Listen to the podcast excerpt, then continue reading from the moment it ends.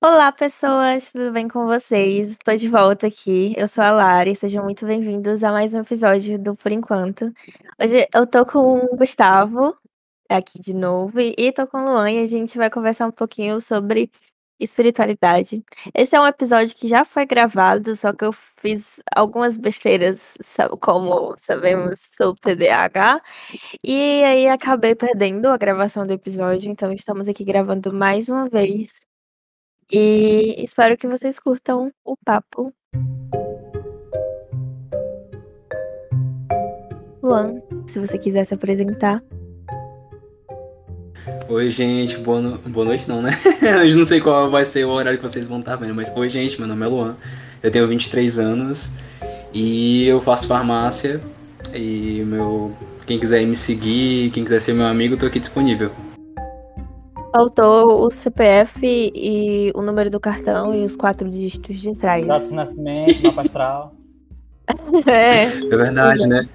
Eu sou virginiano com ascendente gêmeos, gente. é uma combinação interessante. E aí, Gustavo, fale aí. Todo mundo já te conhece, né? Bom, gente, é, já é o sexto episódio. Se vocês não lembrarem do meu nome, por favor, né? Podemos prosseguir. É verdade. É... Nossa, a gente conversou tanto da última vez que a gente gravou, acho que foi um dos episódios mais longos que a gente teve. E eu perdi a gravação, mas enfim, Mais É. longo até o último episódio. O último episódio É. foi 52 minutos. verdade.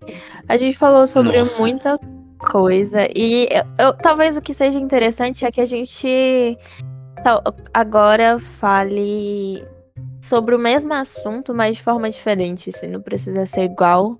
É um outro papo e vai talvez seja um papo interessante também. Então, Lua, se você quiser começar falando sobre sua jornada, digamos assim, suas. É, fa- não fases, mas o, é a sua jornada espiritual, digamos assim. Fica vontade. Certo, pois é, gente. É, a minha jornada espiritual começa muito cedo, praticamente na hora do meu nascimento, que teve muitas complicações. Em teoria, eu não deveria estar aqui.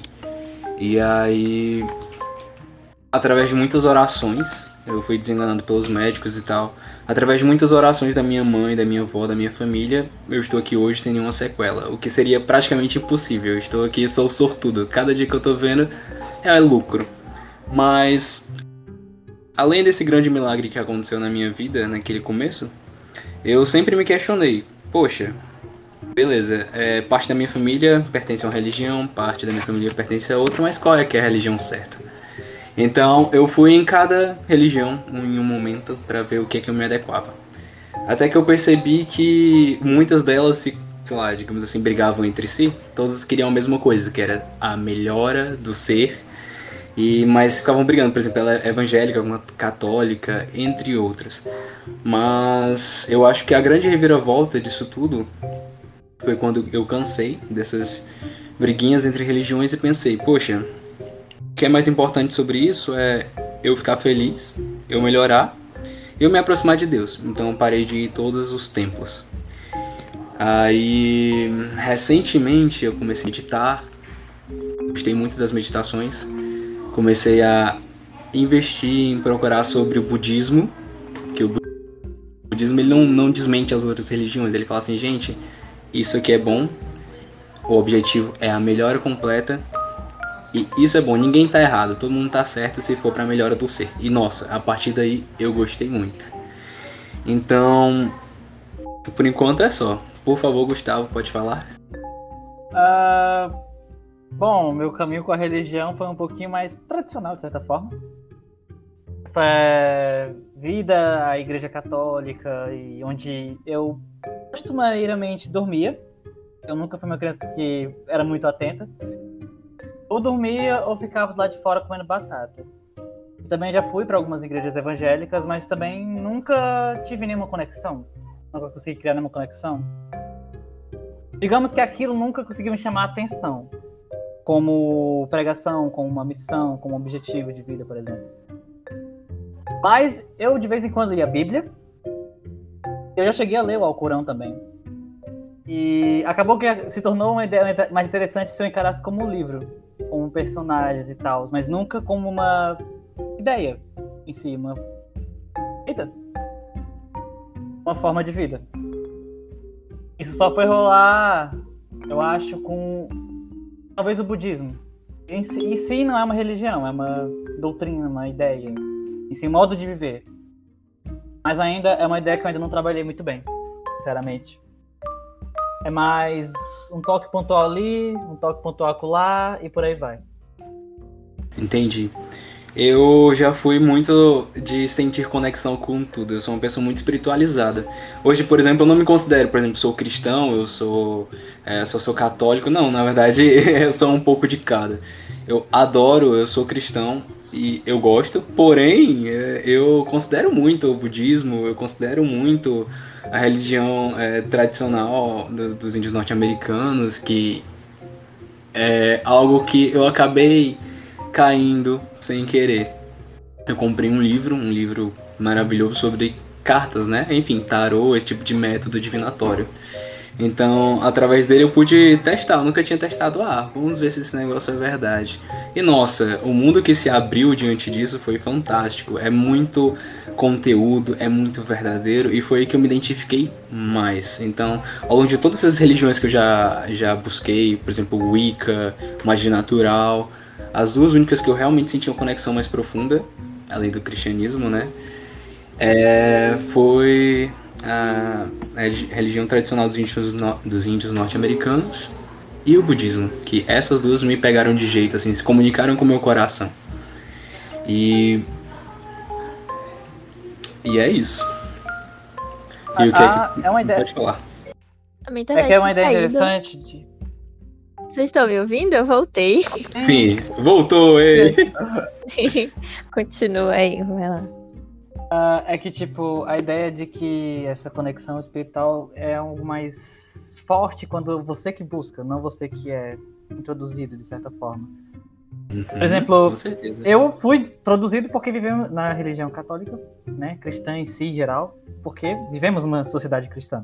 Então, eu fui batizado, eu fui todo todo o processo que todo, quase todo mundo passa, tradicionalmente no Brasil. Mas isso nunca me despertou interesse. Mas quando eu encarei por conta própria a Bíblia, o Alcorão e outros conhecimentos, por conta própria, só por pura curiosidade, foi algo que chamou mais minha atenção.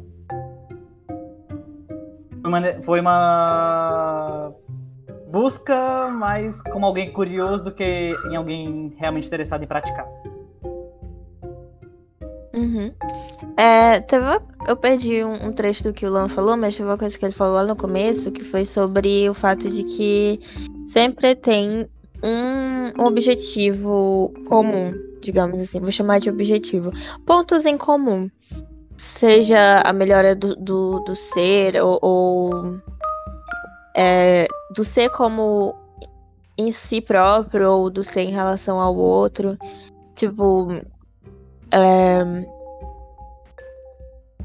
Ai, me perdi, desculpa. Eu, eu, eu caí e viajei, agora para eu voltar pro, pro assunto vai demorar um pouquinho. Mas é, é uma coisa assim que, que você consegue notar, você consegue notar similaridades. E às vezes até fugindo um pouco disso, tipo, indo um pouco. Não falando do, do geral, do genérico, mas de aspectos em comum. É, por exemplo, uma coisa que eu comentei no episódio anterior, ou oh, da outra vez que a gente gravou e eu perdi a gravação, foi sobre uh, o dilúvio. É, que várias, é, vários povos têm suas versões de dilúvios. Inclusive, a, na própria Bíblia tem o seu dilúvio. E um exemplo que eu citei foi o, o exemplo do, da cosmologia guarani, que eles acreditam que a Terra ela foi destruída, digamos assim, não destruída, é, vou usar a palavra destruída, é, através de um dilúvio. E aí tem várias versões para como que, que, as, que algumas pessoas sobreviveram a esse dilúvio e tal. Porque óbvio que existem variações, isso é normal, especialmente na tradição guarani, que é uma tradição mais oral do que escrita. E até mesmo em tradições escritas, você está sujeito à, à interpretação das pessoas. É muito fácil você pegar um trecho solto da Bíblia, por exemplo, e interpretar da maneira que você achar que é favorável para você naquele momento, o que é um problema também. Porque acaba que às vezes você tem uma, uma perspectiva a respeito de alguma religião ou de alguma crença, ou enfim, que é uma, uma perspectiva baseada no que você viu de outras pessoas falando, não do que é, você. É, do que aquilo realmente é. Até a sua própria interpretação ela vai estar sujeita às suas vivências, às coisas que você passou, mas enfim como a ação humana pode, pode interferir nisso e como pode usar isso para coisas positivas, mas para coisas principalmente negativas, como a gente viu ao redor, ao decorrer de toda a história da humanidade.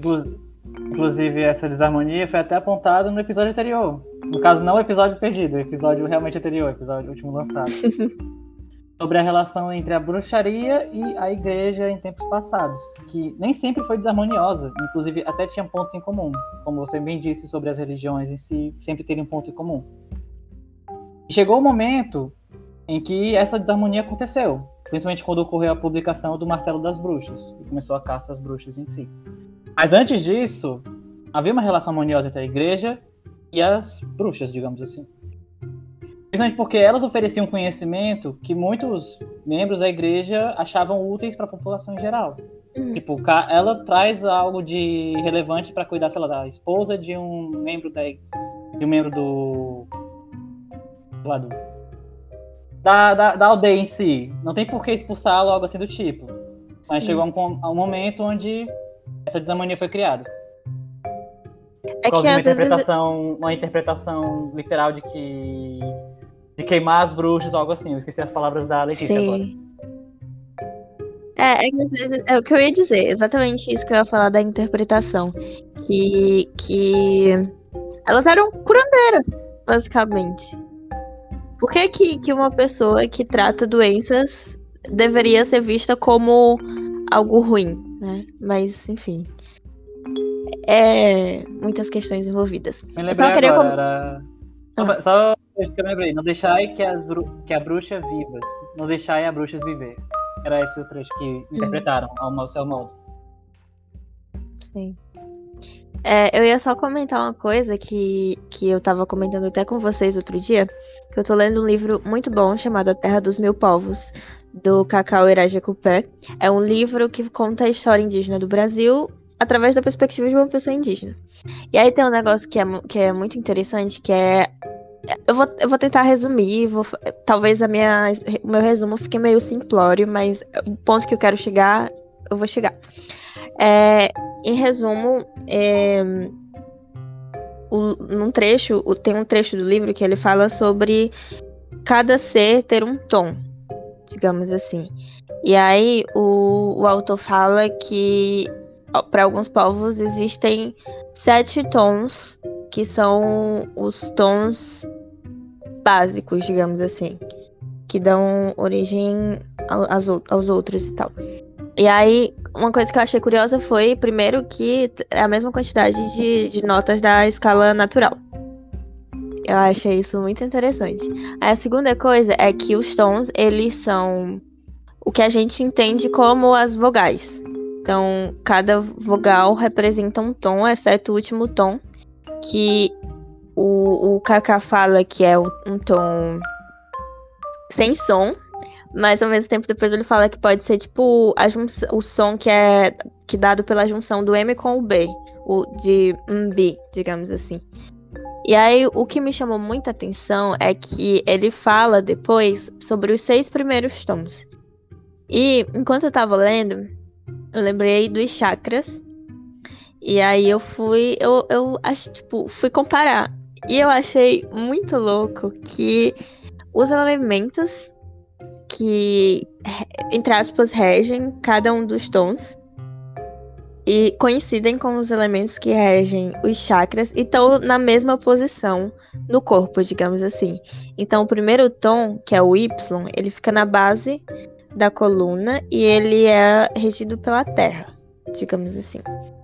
E o primeiro chakra, ele, o chakra básico, ele também fica na base da coluna e ele também é regido pela Terra. E aí vai assim, tipo, todos os outros coincidem. O outro tom é no umbigo, o outro no plexo, o outro no coração, o outro na garganta e o outro no fundo da cabeça, assim como os chakras. E cada um desses também é regido por um elemento que co corresponde, tipo, exatamente com o local e com o. Enfim, corresponde. E eu achei isso muito sensacional. Eu fiquei tipo, caramba, porque são culturas diferentes e volta naquele rolê de, de culturas diferentes terem pontos em comum e às vezes você fica tipo, caramba! Caramba! Mas enfim, era, era o que eu queria comentar. Muito, é muito impressionante essas coisas. Demais. Agora falar, Gustavo? Hã? Gustavo, falando que gato ali. Fala. Eu acho muito interessante, né? É, é, ao longo de todo o meu estudo sobre religiões, é, eu percebi, eu fui com base nas origens, né? De onde é que vem? Vamos pegar do ponto mais cético da situação. Por que, que existem as religiões? Todas as religiões tomaram como base o xamanismo, né? Que é adorar o quê? As, a natureza, os rios, os trovões, essas paradas mais naturais. E é muito impressionante como várias culturas, várias religiões derivadas de várias culturas ao redor do mundo falam da mesma coisa ou chegam no mesmo ponto, sabe? Mesmo que você vê, venha com um olhar um pouco mais cético, se todas falam sobre encontrar a felicidade, sobre a melhora do ser, sobre o corpo, né, na questão dos chakras e tal. Poxa, tem alguma verdade aí? Como é que uma pessoa, é, dois grupos étnicos que não tiveram contato entre si, estão falando da mesma coisa? Deve ter alguma coisa real aí, entendeu? E é muito interessante como a partir do momento que você se desprende dessa religião, tipo assim, religião certa, né, entre aspas, que é a sua religião mãe, você começa a procurar como um, estu um estudante, né, como um curioso sobre as outras religiões, você vai vendo esses pontos em comum. E é muito interessante quando você encontra eles, você encontra, você fica, nossa, nossa, se isso aqui se repete várias vezes é porque pode ser verdade, é porque vários povos chegaram nessa mesma informação. E é muito, muito bom quando acontece isso, quando você está estudando e percebe isso. É, é meio.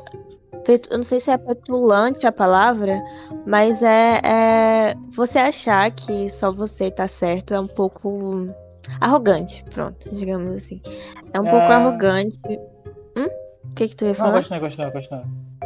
Porque você joga fora um, todo um conjunto de de conhecimento que um outro povo é, construiu. E eu não falo nem só de religião, eu falo de, de outras formas de viver, por exemplo. É, que às vezes a gente entende uma única forma de viver como a forma de viver certa, civilizada, ou sei lá, e não necessariamente a única. Existem outras formas de, de, de você conviver em grupos sociais, digamos assim, que não são, que não é a forma padrão de uma sociedade capitalista, enfim. O que, que tu ia falar, Gustavo? É justamente esse ponto que tu tocou sobre essa.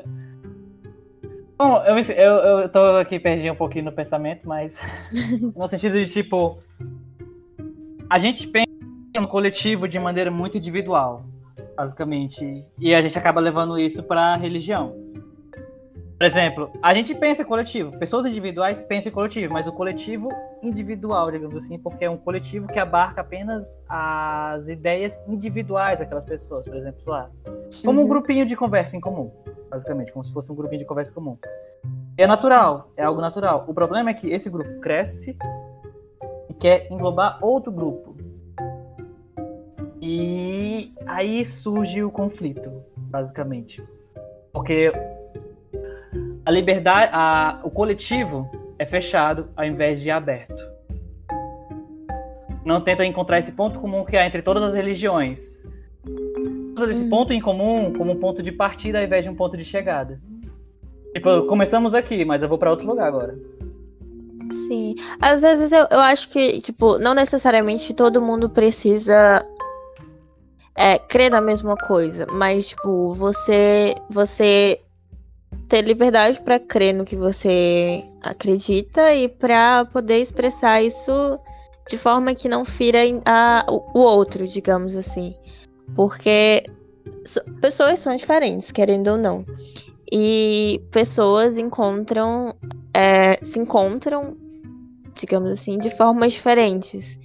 E, e às vezes o, o, o querer padronizar, entre aspas, é muito perigoso.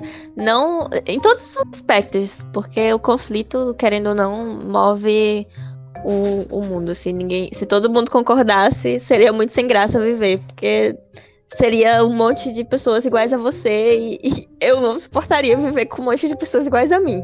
Não mesmo. Mas, tipo assim, até mesmo dentro de uma única religião, você consegue ver é, vertentes diferentes, pontos de vista diferentes. E isso não é ruim. Isso, na verdade, eu acho isso, na verdade, muito bom. O que eu acho ruim é a falta de. de. de não é, é, talvez respeito. Não é exatamente a palavra que, eu, que eu queria usar, mas de, de você saber que existem pessoas que pensam diferente que você. Que nem. É, falando agora do cristianismo, falando especificamente da, do, do protestantismo. Dentro do próprio protestantismo, você tem várias vertentes. Tipo, você tem o, o, os pentecostais, você tem os tradicionais. E são estilos de, de culto, digamos assim, diferentes. Isso, que nem eu falei, é, é porque pessoas são diferentes e pessoas entendem as coisas de forma diferente. O, o problema, ao meu ver, na real, tá nisso, de você não conseguir conviver com isso. Com o eu, fato de que eu, existe o diferente. Eu falo menos no sentido de justamente unidade, até porque a unidade uhum. pode ser às vezes um tanto problemática. Por exemplo, o exército Sim. é uma unidade, mas é uma unidade bastante problemática. Uhum. Eu falo no sentido de, no conceito de sunyata, digamos assim. Uhum. Eu, eu me lembro de ter falado no episódio perdido, mas eu não sei se eu vou falar com a mesma propriedade que eu falei da última vez, mas existe essa ideia de o grande nada. E muitas vezes pode ser interpretado como se, tipo, existe esse grande vazio, então não temos propósito. Estamos perdidos no universo e vamos todos morrer. Algo meio nihilista. Mas o sunyata em si, essa ideia de o grande vazio que existe, não é no sentido de que a vida é sem sentido, mas de que tudo é a mesma coisa em em sua base, digamos assim. A gente é algo sem essência, porque a essência é compartilhado. Nós partimos do mesmo lugar comum. Uhum. Então, nesse sentido, porque, tipo, eu não vou dizer que de, de algum, em algum momento nós vamos nos unir de uma forma única e tal, porque são anos e milênios e séculos de desenvolvimento cultural, seja no Ocidente ou no Oriente. A gente vai demorar muito para encontrar um ponto em comum, digamos assim. Mas no sentido de, tipo, travar aqui um pouco é porque é, eu tô perdendo um pouquinho no pensamento aqui. Tô, tá, tô que nem um fusquinha tentando ligar.